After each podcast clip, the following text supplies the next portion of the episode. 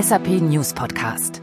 Das Bild dürften wir alle noch vor Augen haben. Ein Schiff sitzt quer im Suezkanal. Die Ever Given, eins der größten Containerschiffe der Welt, 400 Meter lang, auf Grund gelaufen. Sechs Tage lang im März dieses Jahres ging nichts vor und nichts zurück. Ein Lieferketten-Albtraum.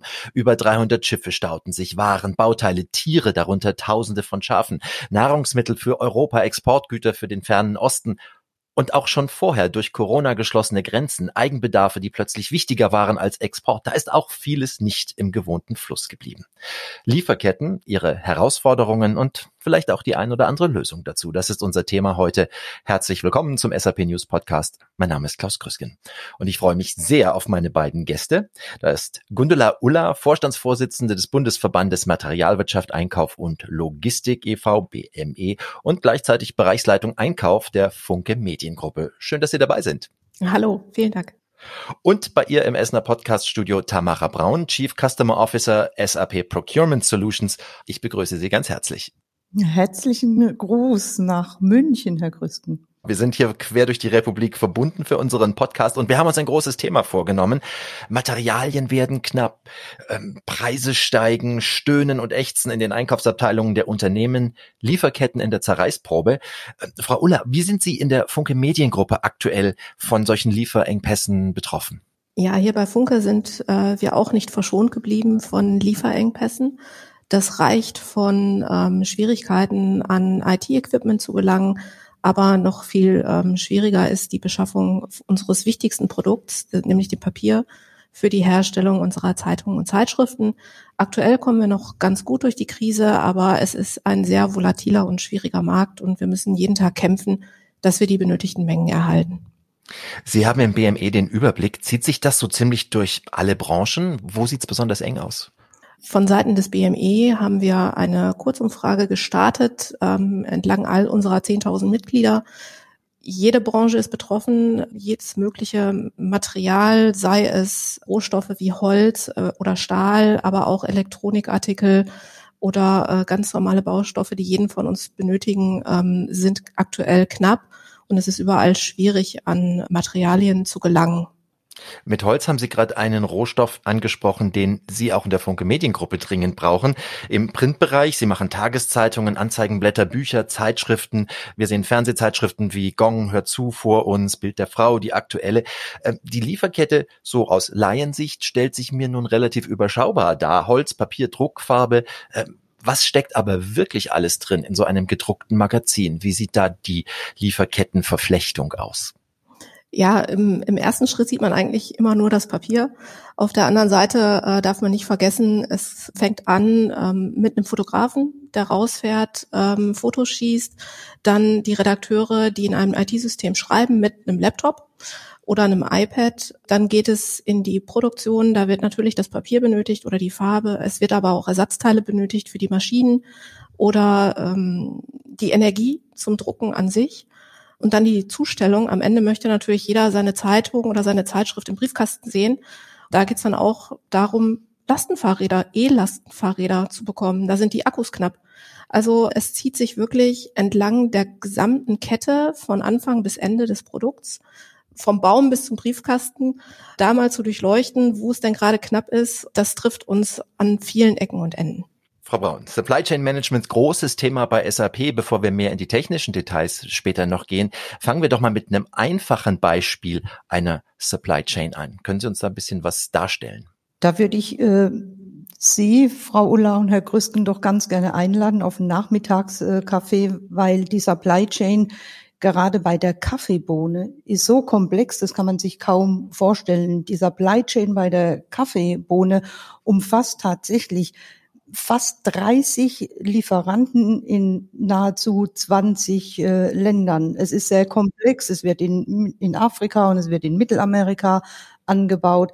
Transportwege müssen äh, bedient werden. Und, und leider haben wir da, bedingt durch die Komplexität, auch echte Menschenrechtsthemen drin. Aber es ist ein ganz, ganz komplexes Thema, bis wir zum Nachmittagskaffee die Tasse Kaffee auf dem Tisch haben, muss die Bohne durch viele, viele Hände gehen und muss eine sehr, sehr komplexe Lieferkette meistern. Da verdienen viele mit und bei vielen kommt nicht viel an von all dem. Über diese soziale Thematik wollen wir nachher noch ein bisschen ausführlicher sprechen. Corona hat uns auch die ein oder andere Grenze aufgezeigt. Man hört immer wieder von Knappheit von Baustoffen. Ich weiß aus eigener Erfahrung beim Trambahnbau hier in München, ähm, so eine Baustelle wurde ewig verzögert, weil die Baustoffe nicht da waren. Was ist da durch die Pandemie zum Beispiel passiert? Also zum, zum einen glaube ich, wir, wir dürfen das gar nicht auf die Baustoffe reduzieren. Zum anderen glaube ich, war die Pandemie tatsächlich ein beschleunigender Faktor. Ich glaube, dass wir die Knappheit bei vielen, vielen Stoffen schon lange haben. Und jetzt haben wir das große Thema. Es gibt einen absoluten globalen Nachfrageüberhang. Es gibt dazu eine damit verbundene Preisexplosion. Und ähm, das triggert in, in ganz, ganz vielen Bereichen die, die Knappheit. Sei es, ob man das beim Werbedruck hat und äh, auch in Ihrem Bereich, Frau Ulla, wie Sie das schon erzählt haben. Ich selbst habe mir vor acht Wochen, man kann das kaum glauben, einen neuen Fahrradreifen bestellt. Der hat ein Lieferdatum Februar 2022. Und ich könnte da ganz, ganz, ganz viele Beispiele anführen von, von Holz äh, über Stahl, über Aluminium. Aber bleiben wir vielleicht mal eine Minute, Herr Grüsken, bei, bei dem Holzthema. Das Holzthema ist ein lange bekanntes Thema. Die Forstbetriebe in Deutschland werden seit Jahren nicht angemessen bezahlt. Und dann kamen plötzlich große Abnehmer wie China und äh, USA, die den Betrieben viel Geld gegeben haben, teilweise auch für absolut minderwertiges Holz. Die haben sich natürlich gefreut, haben die Bestände ins Ausland verkauft. Jetzt mit der Pandemie, und jetzt komme ich zu Ihrer Frage, jetzt mit der Pandemie haben wir ja einen nie erlebten Bau, Bastel, Do-it-yourself-Boom heute.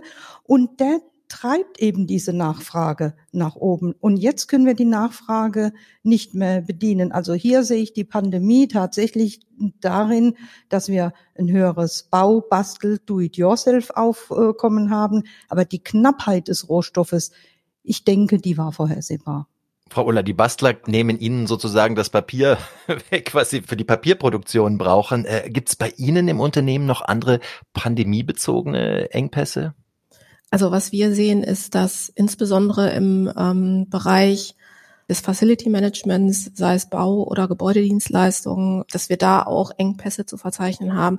Einfach weil Personal in Kurzarbeit geschickt wurde oder abgebaut wurde oder die Leute haben sich anders orientiert, so dass äh, wir auch da in Engpässe kommen. Es gibt bei uns ein etwas größeres Bauprojekt und da war es wirklich schwierig, Handwerker zu finden, die dann auch kurzfristig uns dort unterstützen konnten. Also natürlich klar, äh, Holz und damit Papier ist dann knapp. Ähm, über das Altpapier-Recycling haben wir noch gar nicht gesprochen. Also Sie sehen, es ist ein komplexes Thema, was auf verschiedenen Ebenen innerhalb des Unternehmens dann einen Impact hat. Heißt das auch, Altpapier wird knapp? Altpapier, wie man es so kennt, dass man sagt, äh, ich habe meine Zeitung oder meine Zeitschrift zu Hause, ich werfe die in die blaue Tonne. Das ist schön, aber der Onlinehandel ähm, und damit verbunden der höhere Bedarf an Kartonagen spielt da auch mit rein. Denn einen Karton, so wie er ist, kann man nicht wieder zu Papier recyceln. Den muss man wieder zu einem Karton machen.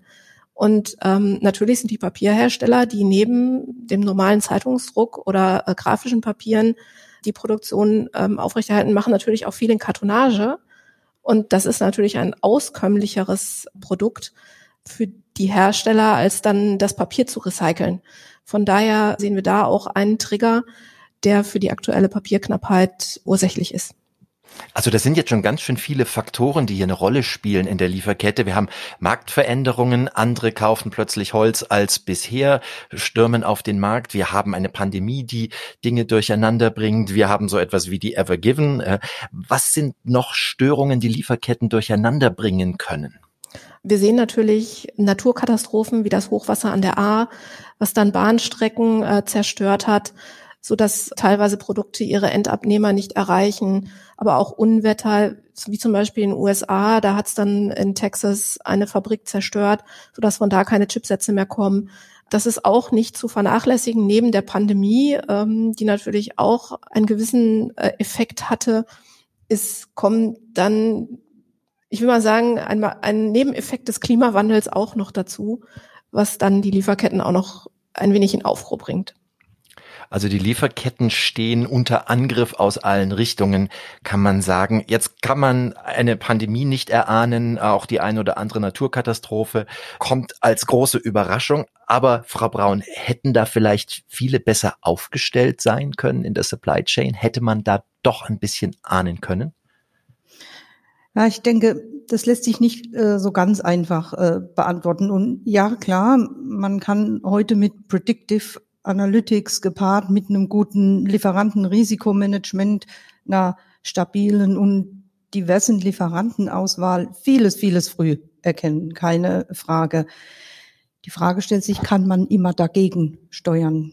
Hätte man besser aufgestellt sein können? Ich glaube, in so einer Post-Pandemie-Beobachtung und Betrachtung äh, weiß man immer sehr, sehr schnell, was man hätte äh, besser machen können. Aber auch hier schließt sich wirklich der Kreis, die, die Firmen, die aufgrund der Nachfrage und des Preisdrucks ja ganz häufig auch in, werden in diese Situation getrieben. Ne? Also ich, ich sage jetzt mal, manchmal läuft man in so einen Engpass, den wir heute in ganz vielen Bereichen haben, ja auch tatsächlich sehenden Auges äh, rein. Das äh, zeichnet sich äh, durch die Bank weg an. All die Unternehmen, die bereits gerade in ihren Einkaufs- und Beschaffungs- und Logistikabteilungen schon eine digitale Transformation vorangetrieben haben und, und da auch fortgeschritten sind, die haben am Ende des Tages jetzt schon einen kleinen Vorteil äh, gehabt. Also die hatten schon gesehen, wie sie einen nächsten Schritt anders nehmen können. Also die Unternehmen, die bereits die Vorteile zum Beispiel von einem vernetzten Arbeiten kennen, über Netzwerke hinweg, die das bereits vor der Pandemie hatten und es dann auch genutzt haben, die waren anders aufgestellt. Die waren besser aufgestellt und zwar nicht nur sie als Unternehmen selbst, sondern auch ihre Lieferanten, weil ich meine, wir haben als Unternehmen auch eine große Verantwortung für unsere Lieferanten und da sage ich mal, alles kann man sicherlich nicht voraussehen, aber in Stücken kann man schon Themen vorausschauend begegnen. Also es gibt Unternehmen, die mit gutem Beispiel vorangehen. Es gibt Unternehmen, die mit sehr, sehr gutem Beispiel vorangehen. Also durchaus. Wir, wir haben viele Unternehmen, mit denen wir im regelmäßigen Austausch sind, wo wir sogar sogenannte Best Practices hätten. Also mit denen, da können wir auch teilen, wie haben die das gemacht, wie sind die mit sowas umgegangen. Ne? Also da ist auch eine meiner Rollen, dass ich im regelmäßigen Dialog mit solchen Unternehmen bin. Wir haben es gibt ein ganz, ganz großes deutsches Unternehmen. Sie verstehen, dass ich den Namen hier nicht sage. Das war ganz toll vorbereitet auf die, auf die Krise, eben bedingt, dass es sich vor vielen Jahren schon dafür entschieden hat, das komplette Lieferantenmanagement, die Lieferantenkollaboration über ein Business-Netzwerk mhm. zu steuern. Und die hatten eine sehr schnelle Anbindung zu ihren Mitarbeitern nach Hause, zu ihren Lieferanten, egal wo die waren. Und, und jetzt kommt es auch, Herr Grüsken. Die hatten auch die Möglichkeit, die Lieferanten sehr pünktlich zu bezahlen. Weil was hilft es ihnen in der Pandemie auch noch, dass sie vielleicht auch noch einen Lieferanten durch Zahlungsunfähigkeit verlieren? Also da gibt's Unternehmen, die sind außerordentlich gut aufgestellt, aber die haben den Weg tatsächlich schon nicht kurz vor der Pandemie, sondern tatsächlich schon weit vor der Pandemie eingeschlagen. Und vielleicht ein Aufruf für andere Unternehmen, diese Schritte schnellstmöglich nachzuholen. Ähm, Frau Uller, fühlen sich die Einkaufschefs heutzutage mehr als Risikomanager, wenn man das alles so hört? Sind schlaflose Nächte an der Tagesordnung? Was hören Sie aus dem Verband? Was hören Sie von Kollegen? Das Thema Risikomanagement im Einkauf geht eigentlich immer einher mit unserer Einkaufstätigkeit. Von daher ähm, gehörte das zu einem ordentlich aufgestellten Einkauf per se dazu. Ein Einkäufer ist eigentlich immer ein Risikomanager. Aber natürlich in solchen Situationen ähm, tritt das natürlich mehr und mehr in den Vordergrund. Ich habe jetzt von keinem äh, aus dem Verband oder aus der Mitgliederbefragung gehört, dass sie schlaflose Nächte hatten. Natürlich, wenn man ähm, irgendwie vor einem kurzfristigen Fertigungsstillstand steht, dann wird man schon mal unruhiger und dann tritt auch schon mal der Schweiß auf die Stirn. Aber ähm, grundsätzlich kann ich sagen, dass so aus dem Verband der Tenor ist, das Thema Risikomanagement haben die schon auf dem Schirm natürlich je nach Liefersituation ist es bei dem einen oder anderen natürlich auch etwas angespannter. Wie machen Sie das konkret bei Ihnen im Unternehmen in der, in der Funke Mediengruppe? Wie sieht da Ihre Arbeit konkret aus, mit der Sie sicherstellen, dass alles da ist, wenn es da sein soll und bitteschön auch noch bezahlbar? Da geht es eigentlich um das Thema Planung, frühzeitige Planung, enge Abstimmung, enge Verzahnung mit den ähm, Fachabteilungen, sei es IT, was braucht ihr, wann braucht ihr es, ähm, aber auch die Hand zu heben, zu sagen, Achtung, wir haben hier eine Engpass und wir haben eine Verknappung. So gehen wir auch auf unsere Redaktion zu und sagen, ähm, bitte ähm, seid sensibel bei den Anzeigenumfängen oder bei den Umfängen der Tageszeitung, ähm, damit wir da nicht in Engpasslagen geraten. Also ein Early Warning ähm, abzusetzen und gut zu planen und eng abgestimmt zu sein, ist da der Schlüssel zum Erfolg. Wo ich gar kein Freund von bin, ist das ganze Thema Hamstern, mhm. weil das verschärft ähm, die Situation meines Erachtens noch, weil dann kippt jeder noch mehr Nachfrage rein, äh, als aktuell da ist und das überhitzt den sowieso äh, schwierigen Markt dann sogar noch mehr. Ich möchte das äh, Schlagwort Just in Time mal hier auf den Tisch werfen. Das ist ja äh, über Jahre, Jahrzehnte immer so das Credo gewesen. Wenig Lagerhaltung, äh, alles kommt genau so, wie man es braucht.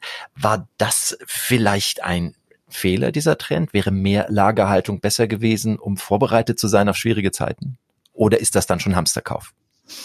Ich weiß es nicht. Ich, ich weiß auch nicht, ob da so ein, ein One-Fits-All tatsächlich die, die Lösung ist. Ich glaube, es gibt tatsächlich äh, Branchen, die sind die sind von Just in Time wirklich abhängig und die werden lange, lange brauchen, davon wegzugehen. Es gibt aber sicherlich in jedem Produktionsschritt, in jeder Branche Produkte, Teile, ja, Vorbauteile, die man sich sicherlich auch ein bisschen auf Halde legen kann, ohne dass man zwangsläufig gleich hamstert. Aber um eben eine, ich würde sagen, eine, eine Risikoplanung auch zu machen alles in den Lagerbestand zu nehmen. Ich glaube, das ist tatsächlich kontraproduktiv und stellt uns an einer ganz anderen Ecke auch wieder vor große Probleme. Ich meine, wir haben eine, eine Landknappheit.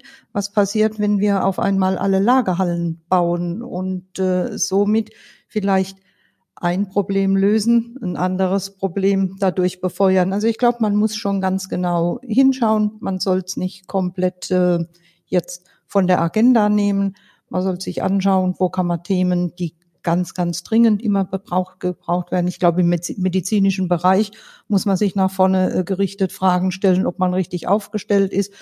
Aber ich glaube, hier liegt der Schlüssel zum Erfolg in der Ausgewogenheit, meiner Meinung nach. Die richtige Balance, auf die kommt's an. Kosten niedrig halten, auch sein anderes Credo in Unternehmen. Wir müssen sparen. Es darf nichts was kosten haben wir zu sehr aufs Geld geachtet, zu sehr sparen wollen in den deutschen Unternehmen, Frau Uller? Ich glaube, Herr Krüsken, die dahinterliegende Frage ist dass der Punkt Wettbewerbsfähigkeit. Wie kann ich wettbewerbsfähig sein? Früher war das einfach, da ist man über den Preis gegangen. Ich glaube, das Thema Wettbewerbsfähigkeit als Schlagwort ähm, ist morgen vielleicht auch mehr Verfügbarkeit. Ich bin in der Lage, zu liefern und ich bin in der Lage auch, ähm, da kommen wir ja vielleicht später auch noch drauf, nach nachhaltigen Kriterien zu liefern und die Produkte unter Einhaltung aller gesetzlichen Regelungen an den Verbraucher zu bringen. Was würden Sie sagen, müssen Unternehmen jetzt besser machen, wenn es einen, einen so einen Wunsch gäbe von Ihnen beiden? Also ich persönlich würde mir jetzt nicht anmaßen zu sagen, das sollte jemand äh, besser machen, aber vielleicht kann man doch manche Themen anders machen. Und also ich persönlich würde auf alle Fälle mein Lieferantenportfolio mir ganz, ganz genau anschauen. Ich würde mir über meine Strategien Gedanken machen. Bin ich auf einer sogenannten One-Supplier-Strategie und ist das heute noch das Richtige oder muss ich wirklich mein Supplier-Portfolio dahingehend auch gestalten, dass mir ein Produkt, ein Teil von mehreren Lieferanten geliefert werden kann. Sicherlich vielleicht hier und da auch zu einem kleinen höheren Preis, dafür zu einer größeren äh, Sicherheit. Ich äh, würde definitiv auf ein vorausschauendes äh, Lieferantenrisikomanagement gehen. Das hatte ich eingangs schon erwähnt. Ich glaube, mit Artificial Intelligence, mit Predictive Analytics kann man hier wirklich ganz, ganz viel machen. Und vielleicht, und Frau Ulla, ich weiß nicht, wie Sie es sehen, aber vielleicht muss man sich auch tatsächlich mal von einem Lieferanten trennen, auch wenn mhm. das hat ist, aber dass man vielleicht auch sagt, wenn ich mein Lieferantenportfolio mir anschaue, muss ich vielleicht auch mal ein Offboarding vornehmen. Da pflichte ich Ihnen bei, Frau Braun. Ähm, man muss als Einkäufer heute ähm, eine ganze Bandbreite von Kriterien ansetzen, um zu sagen, dieser Lieferant ist ein guter Fit fürs Unternehmen. Und wenn der Fit nicht mehr da ist oder wenn sich die Anforderungen von Seiten des Marktes ändern, dann muss man vielleicht auch mal eine unangenehme Entscheidung in Bezug auf den Lieferanten treffen, ja. Also gibt es die Guten und die Bösen in der Lieferkette? Ich würde eher sagen, man sieht sich immer zweimal im Leben mit dem Lieferanten. also ähm, es gibt halt gewisse Produkte, wo man immer wieder auf dieselben Partner trifft. Und derjenige, der vielleicht heute meint, er muss eine Notlage ausnutzen, der trifft halt auf denselben Einkäufer vielleicht ein Jahr später wo es dann wieder um eine Vergabeentscheidung gibt. Also von daher ähm, denke ich, in solchen Situationen sollte man partnerschaftlich miteinander umgehen. Foulspiele könnten auch schon mal eine rote Karte bewirken, würde ich mal sagen. Frau Braun, Sie hatten vorher schon Themen wie Artificial Intelligence angesprochen, Machine Learning. Wo kommt die Unterstützung denn von der IT, dass diese Lieferketten überschaubarer werden?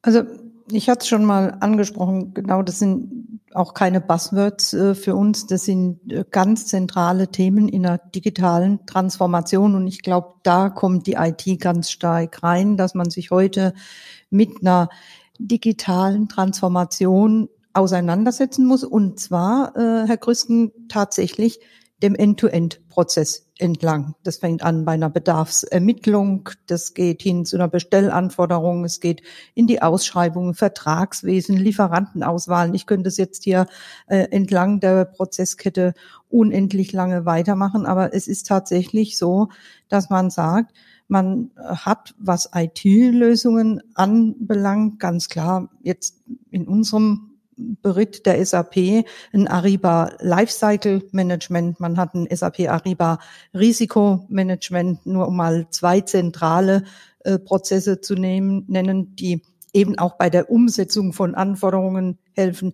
Man hat ein Unternehmensreporting, äh, was ganz wichtig ist, um die Transparenz zu schaffen. Also das denke ich mal ist ein, ein, auch ein zentraler Punkt der IT. Man hat ein Thema wie äh, Product Compliance äh, Lösungen, die eben helfen, bei kritischen Stoffen schon von der Produktentwicklung an zu sagen, wie sieht es aus.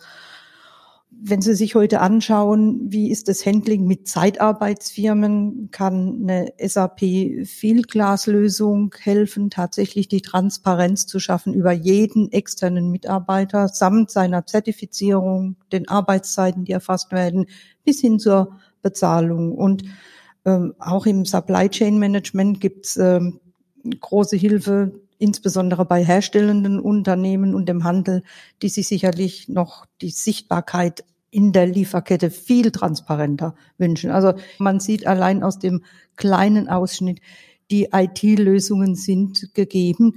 Wichtig ist, dass sie sich auf diese Transformationsreise begeben. Und dazu viel zustimmendes Nicken von Frau Ulla. Genau, das hat man jetzt im Podcast nicht gehört. Aber ich habe es gesehen. IT-Unterstützung beim nächsten Thema stelle ich mir doch äh, sehr viel anspruchsvoller noch vor. Und Sie haben sehr anspruchsvolle Themen gerade schon angesprochen. Kommen wir zum Lieferketten-Sorgfaltspflichtengesetz, das da jetzt als großes, ja, für manche empfinden es als Damoklesschwert, andere empfinden es als, äh, da wird endlich mal was gemacht, was für Menschenwürde auf der ganzen Lieferkette sorgt. Vielleicht kann mir eine von Ihnen beiden das gerade noch mal erklären. Was steckt hinter diesem Wort mit 36 Buchstaben? Also ich, ich nehme es gern und äh, ich würde es dann auch tatsächlich sofort abkürzen und würde das jetzt im Folgenden einfach mal so LKSG äh, nennen. Und äh, der Deutsche Bundestag hat äh, das neue LKSG verabschiedet. Das ist einfach jetzt mal Fakt. Und äh, das Ziel dahinter ist tatsächlich, und danke, Herr Grüsken, Sie haben es schon gesagt, auch weltweit die Menschenrechte in der Lieferkette zu stärken. Und das ist ganz, ganz wichtig. Und hierbei geht es sowohl, und, und das ist interessant, um zuliefernde Unternehmen, es geht aber auch um die eigenen Mitarbeiter. Und es betrifft Unternehmen mit Betriebsstätten in Deutschland. Ne? Häufig denkt man ja, hm, ich habe mein Unternehmen in Frankreich oder in Italien, mich geht es jetzt nichts an, was in Deutschland entschieden wurde. Das ist nicht ganz so, weil, wie gesagt, die Betriebsstätten in Deutschland, die fallen auch unter das LKSG. Und das wird sehr, sehr eng gezogen. Und was für Aufgaben kommen dann konkret auf die Unternehmen zu? Oh, das ist tatsächlich ähm, mannigfaltig. Im Prinzip verlangt das LKSG den äh, Unternehmen auch schon organisatorisch viel ab, also organisatorisch ein fest verankertes Risikomanagementsystem für die Lieferkette, was etabliert werden muss. Es umfasst ganz klare Verantwortlichkeiten, was Prozesse und Dokumentation anbelangt. Es müssen Zuständigkeiten innerhalb der Firma festgelegt werden. Ähm, es muss eine Grundsatzerklärung abgegeben werden. Das hört sich immer sehr einfach an. Da muss man sich viele Gedanken machen.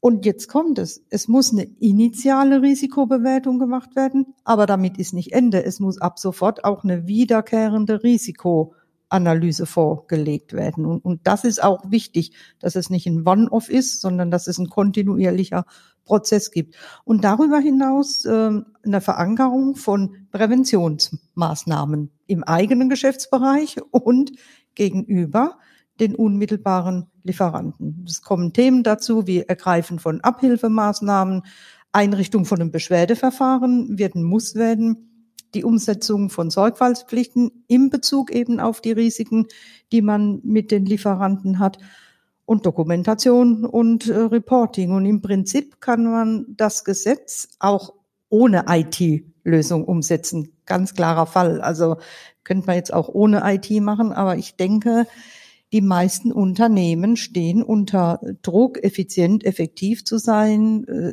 die Arbeitnehmer sind nicht unbegrenzt und da kommt eben das Thema, dass man mit diesen Anforderungen, mit diesem ansteigenden Verwaltungs- und Dokumentationsaufwand doch sehr schnell in eine geeignete, effiziente digitale Lösung gehen wird. absolut, das wird äh, ein Muss sein. Man wird ja äh, der prüfenden Stelle nicht einen LKW voll Ordner mit Zertifikaten zusenden können.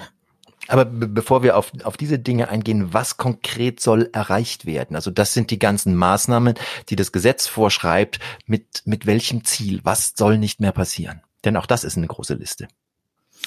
Also ich, ich habe es ja schon ganz kurz angesprochen, das Ziel tatsächlich auf die Menschenrechtsthematik aus. Und wir hatten am Anfang, hatten wir das, das Kaffeebeispiel, wenn Sie sich heute die Kaffeeproduktion, sage ich mal, anschauen, es ist leider, leider unendlich viel Kinderarbeit dabei. Dann geht's auch drum, unter welchen Bedingungen wird gearbeitet, wird richtig bezahlt, äh, sind äh, tatsächlich alle Vorkehrungen getroffen. Es dürfen Unfälle und Herr Grüsken, wir alle haben es vor Augen, die, die Unfälle in Bangladesch, in, mhm. in einer mhm. Textilfabrik, solche Sachen, wo man wirklich im Nachhinein auch feststellt, dass zu ich nenne es jetzt einfach mal beim Wort menschenunwürdigen Verhältnissen gearbeitet wird.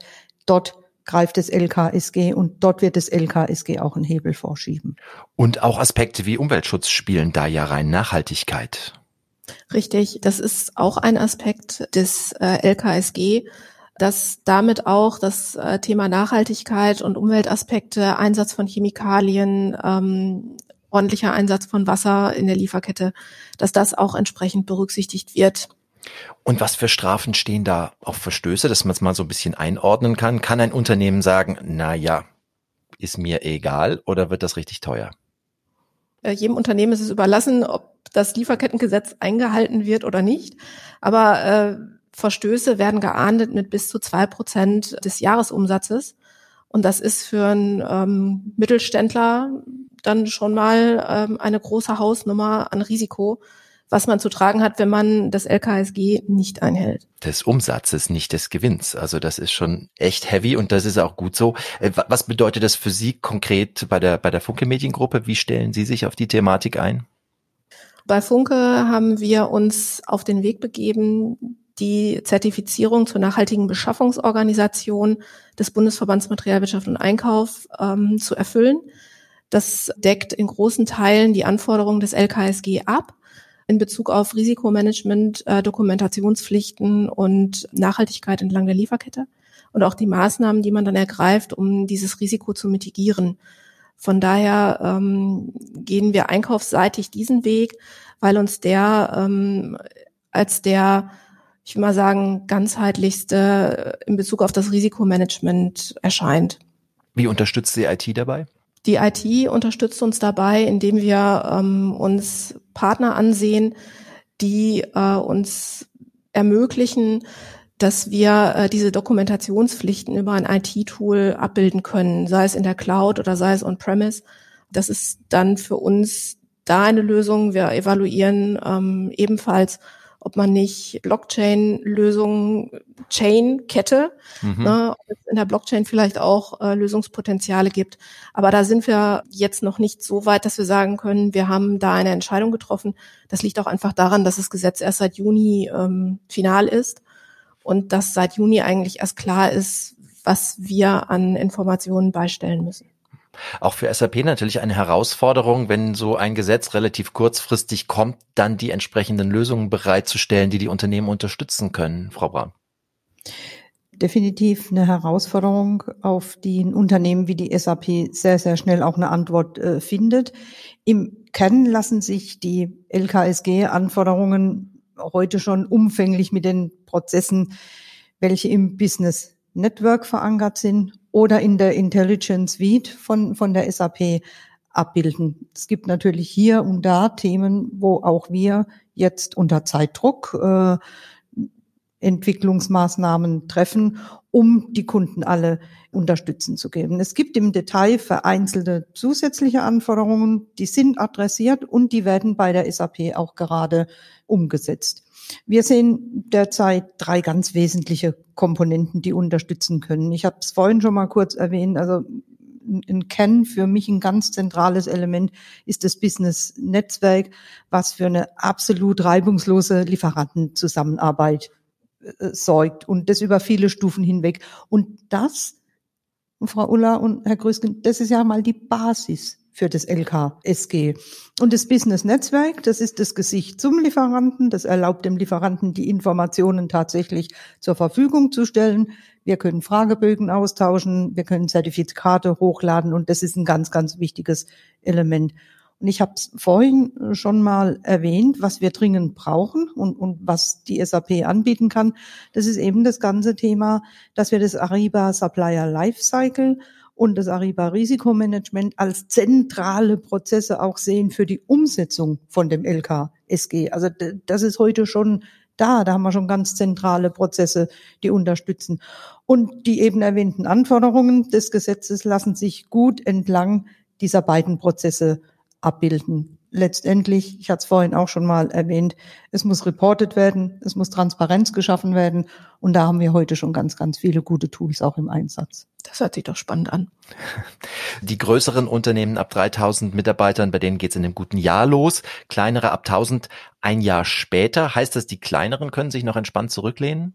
Also ich glaube, entspannt zurücklehnen kann sich im Moment gar niemand und äh, also wir haben viele kleine Unternehmen, die sind in ihrer digitalen Transformation sehr weit, aber wir haben gerade viele kleine Unternehmen, bei denen wir ganz, ganz viel Arbeit im Bereich der Digitalisierung leisten müssen. Und äh, ich glaube, die Unternehmen sollten jetzt eher schneller als langsamer äh, beginnen, sich mit dem Thema auseinanderzusetzen. So ein Projekt ist nicht innerhalb von ein paar Wochen oder ein paar Monaten gestemmt, sondern das braucht Anlaufzeit, äh, das braucht Schulung, Mitarbeiter müssen ausgebildet äh, werden, Themen müssen implementiert werden.